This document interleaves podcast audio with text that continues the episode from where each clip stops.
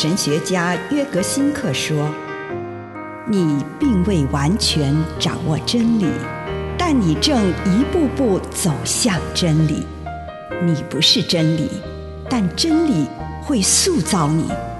你还没有到达目的地，但你将会依循着耶稣的脚踪。”抵达终点，并且有一天，你将会说：“一切都很好。”这是真的。上帝感谢你，让一切都美好。愿我们每一天都以诚实遇见上帝，遇见他人，遇见自己。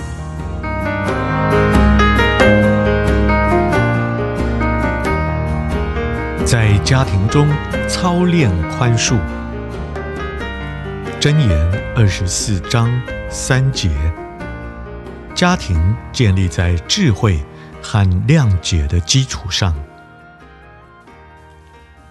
人与人之间的相处不可能没有宽恕，因此，婚姻中夫妻或家人之间的相处，是我们操练这个基督徒的基本生活态度。宽恕的好机会。如果我们一直计较别人犯了什么错，只会把整个生活气氛弄得乌烟瘴气。在生活当中，我们常常都需要重新出发，而这些只有在我们能宽恕别人的情况之下才有可能。有很多人都想宽恕别人，但他们常常觉得自己受的伤害太深了，没有办法踏出宽恕这一步。事实上，宽恕有四个步骤，而且顺序绝不能颠倒。第一步，我们必须要面对自己的伤痛；第二步是愤怒，这是让我们和他人保持距离的力量；第三步是往后退一步，从远处观察。到底发生了什么事？第四步才是宽恕和好。但宽恕并不表示我要让步，让别人矮化我，或任凭对方处置。相反的，宽恕是一种释放。我把自己从这股伤害我内心的负面能量中解放出来，释放自己。我也把自己和伤害我的人之间的连结断开，为宽恕让开一条路。你在那边，我在这边。你可以保有你原本的样子，我不怪你。但我坚持我自己，我保留我原本的样子，我坚守自己的立场。如果我又找到自己的立足之地，那么，我也可以让别人有立脚之处，采取他自己的立场。宽恕是需要时间的。以上内容来自南与北出版社安瑟伦古伦著作，吴信如汇编出版之《遇见心灵三六五》。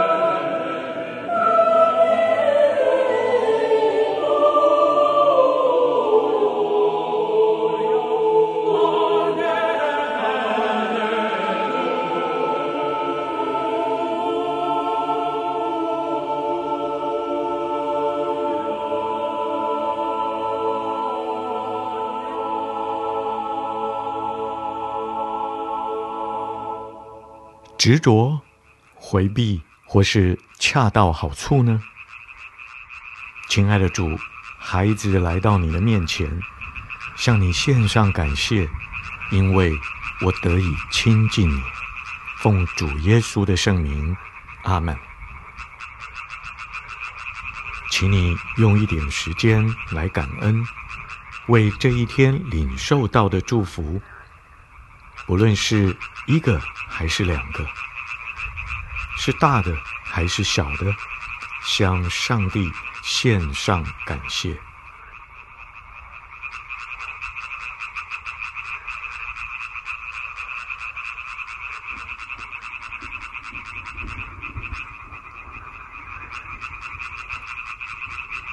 请你在上帝的临在当中，坐在他的面前，回顾过去这一天的生活，看看有没有对哪个人、哪个地方、什么事情，或是活动过度的依依不舍，是否过于依附某个人或某件事物，上了瘾吗？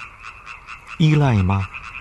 不让自己满足于初步的发现，而是要看得更深，看看是否找到两三个关于这个问题的答案。当你发现了最主要的一项时，就停留在那里，花一点时间跟上帝谈谈你的发现，祈求上帝给你建议、宽恕或是治愈。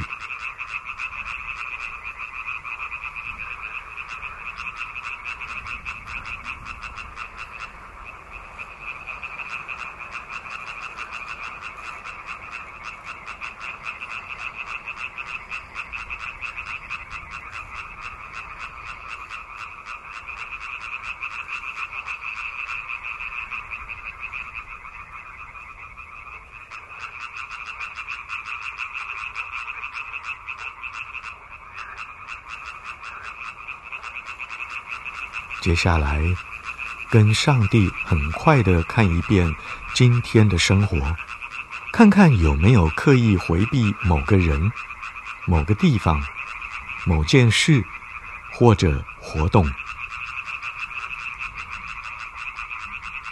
是你逃避、抗拒、刻意忽视，将它排斥在生活之外呢？这一回。再度好好的看，直到不只发现一个，而能找出两三个答案为止。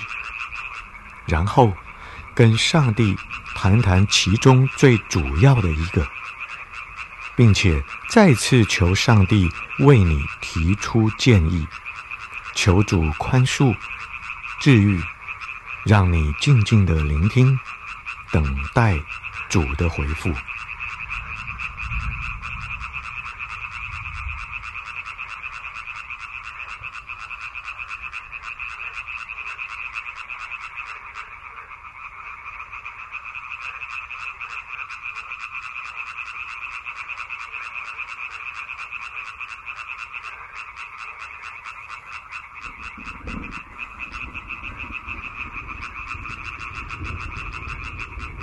请你跟主第三次来回顾过去这一天的生活，这次要寻找自己与什么人、什么地方、什么事情，或是活动的关系正好恰到好处。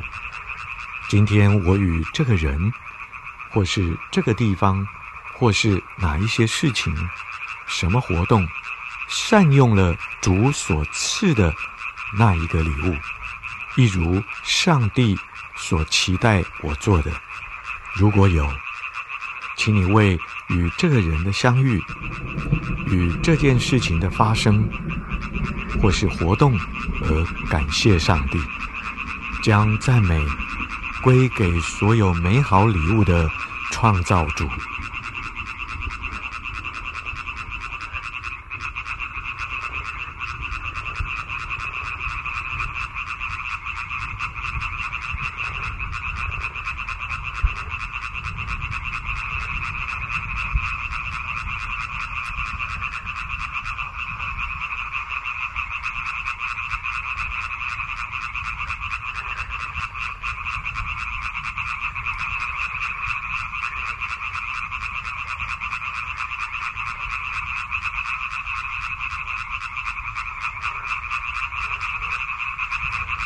最后，回头来快速的回顾一下今天的祷告：什么时刻最富启发性，或最令我感动？回到那个时刻，花一点时间，再次跟上帝谈谈，在这个重点上驻足片刻。展望明天，求主帮助你回应他对你的呼召，并且付诸实行。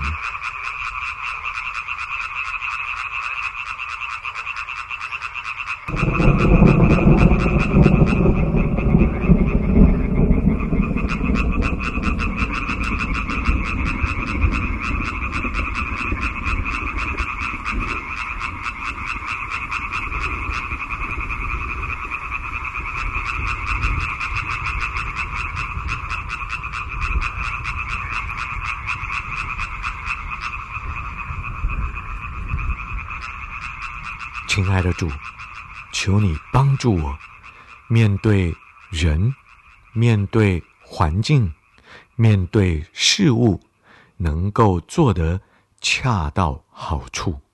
奉主耶稣的圣名，阿门。